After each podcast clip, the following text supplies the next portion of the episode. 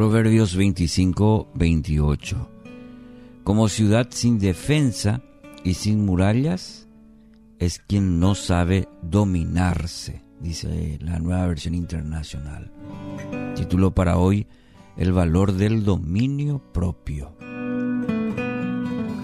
La defensa de una ciudad no era un asunto que simplemente le agregaba una cuota adicional de seguridad a sus habitantes, hablando de aquella época.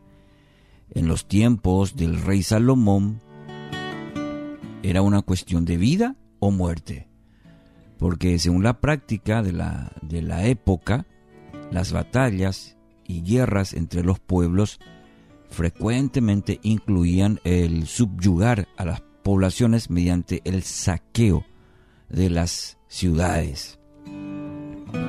En, las ciudades se encontraban los centros de administración, comercio, distribución de alimentos. Los pobladores de la zona sabían también que podían encontrar en las ciudades el socorro, como también la protección que necesitaban frente a la llegada de un enemigo. Típicamente, una ciudad dice que estaba rodeada de, de un muro los muros muchas veces tenían hasta 7 metros de ancho y 10 metros de altura, para hacerse una idea. En la base del muro se colocaban terraplenes inclinados rellenos de con eh, pedregullo para dificultar los intentos de escalarlos. El terraplén en algunos casos terminaba en una fosa que imposibilitaba el cruce de los ejércitos que buscaban acercarse hasta los muros. Las ciudades tenían pocas entradas y estas estaban construidas con elaborados diseños que impedían el paso de grandes cantidades de personas a la vez. Sobre los muros existían aberturas desde las cuales el ejército defensor podía herir a los atacantes con flechas y, otros misiles.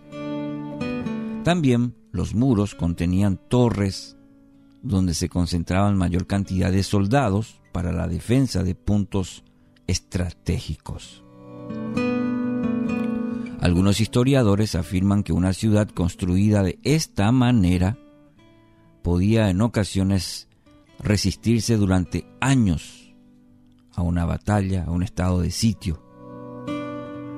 ¿Cuál era el propósito de esta defensa? Evitar que el ejército atacante entrara a la ciudad y arrasara con todo lo que encontrara en el camino. Una vez tomada una ciudad, sus edificios eran destruidos, sus habitantes eran tomados prisioneros, sus pertenencias pasaban a ser parte del botín de guerra del ejército conquistador. Entonces, como ciudad dejaba de tener utilidad alguna, podríamos decir, prácticamente desaparecía la ciudad.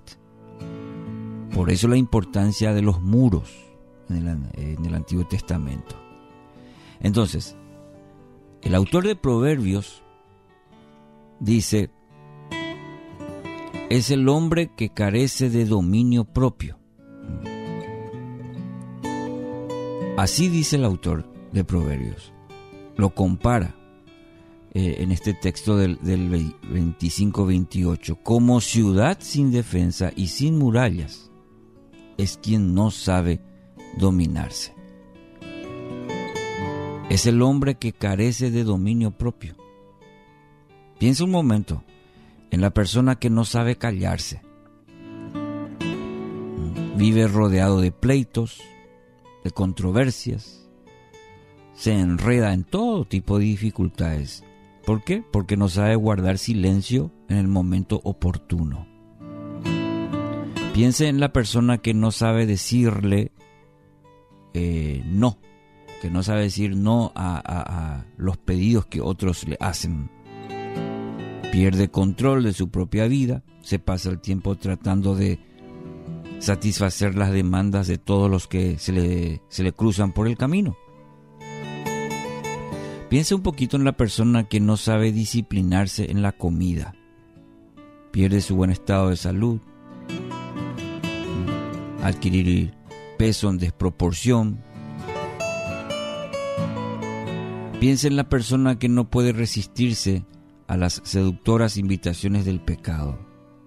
Pierde su santidad y se hunde en todo tipo de prácticas que debilitan profundamente su fe, su vida espiritual. Mi querido oyente, tener dominio propio es saber tomar las medidas necesarias para cuidar, para proteger los recursos que hemos recibido del Señor. Es poseer la disciplina para resistirse a los impulsos naturales de la carne. Es una decisión que en el momento parece innecesaria, pero que produce un fruto precioso en el futuro. Y todos estamos en esto, de estar ejercitados. Debemos estar e-, ejercitados, como dice la palabra, en el dominio